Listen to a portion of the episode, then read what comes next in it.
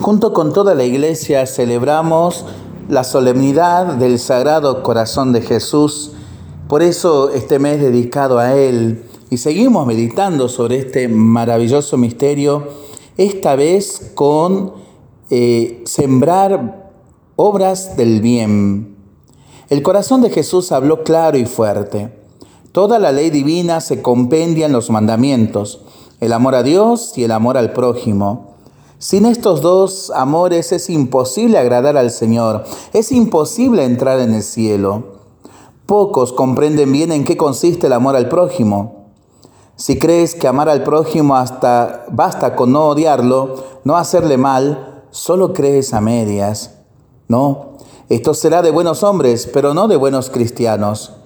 El amor es operativo y debe manifestarse haciendo aquello que queremos y deseamos se nos haga a nosotros. La prueba generosa de este amor viene dada por el ejercicio de las obras de misericordia. Jesús tiene como hecho a sí mismo todo lo que se hace a los pobres en su nombre. Y cuando alguna persona está enferma, busca una media hora para visitarla, para darle una palabra de ánimo, para consolarla en sus dolores, para animarla a la paciencia, a la santa resignación, a la voluntad de Dios. No te olvides de ayudar a los que más necesita. No te olvides de practicar las obras de misericordia.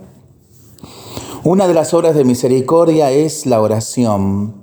Y en esta jornada, en este día, también celebramos esta jornada de oración por la santificación del clero, es decir, de todos nosotros los sacerdotes.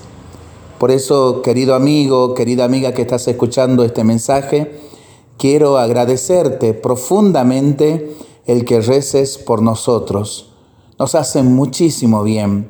Continúa haciéndolo desde el corazón de Jesús y pídele a Él que nos dé ese corazón semejante al suyo para que salga de nosotros los más nobles sentimientos y sobre todo los sentimientos que vienen de Él.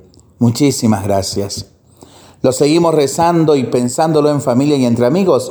Mientras lo hacemos, pedimos al Señor su bendición para este día y para este fin de semana. Le seguimos pidiendo por el fin de, las pandemias, de las guerras, por el buen tiempo para nuestras vidas, nuestros animalitos y nuestros campos.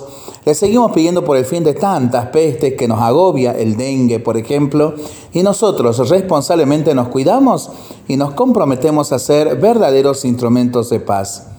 Sagrado corazón de Jesús, en vos confío. Dulce corazón de María, sé la salvación del alma mía.